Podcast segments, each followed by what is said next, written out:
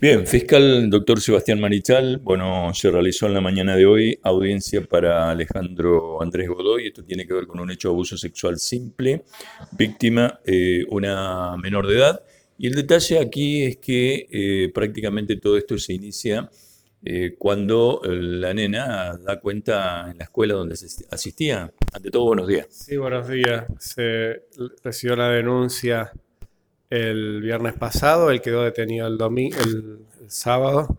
La denuncia la hace la directora del equipo socioeducativo de la región a partir del relato de la escuela. El relato ha dado cuenta de un hecho de manoseo que ocurrió el año pasado, a principios del año pasado aproximadamente, y que este, en horas de la noche este, fue manoseada, digamos, eh, por arriba de la ropa. Después eso la cuestión era que él convivía con, esta menor también y el grupo familiar y bueno, era necesario, dado que este, ella, niña, manifestaba que no quería volver a casa, sacarlo de la casa, digamos, y por eso se dispuso la detención.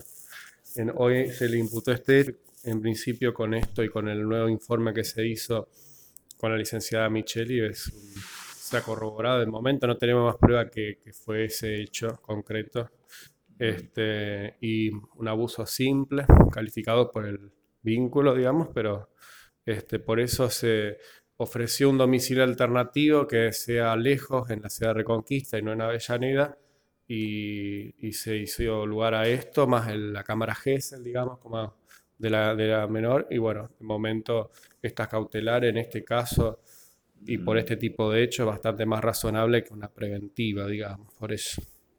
Bueno, una libertad con restricciones y como guardadora eh, la tía del imputado. Sí, la tía del imputado. ¿Los hechos ocurrieron en Avellaneda? En la casa, sí, en Avellaneda, Barrio Belgrano. Y fijó domicilio aquí en Barrio Busal, Reconquista. En Busal de Reconquista. Le agradezco. por favor, gracias a ustedes. La palabra del fiscal, el doctor Sebastián Marital.